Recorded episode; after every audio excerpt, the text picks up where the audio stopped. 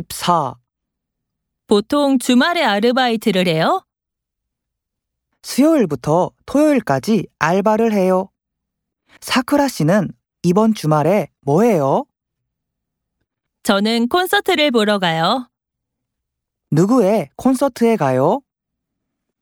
신인 가수 콘서트에 가요.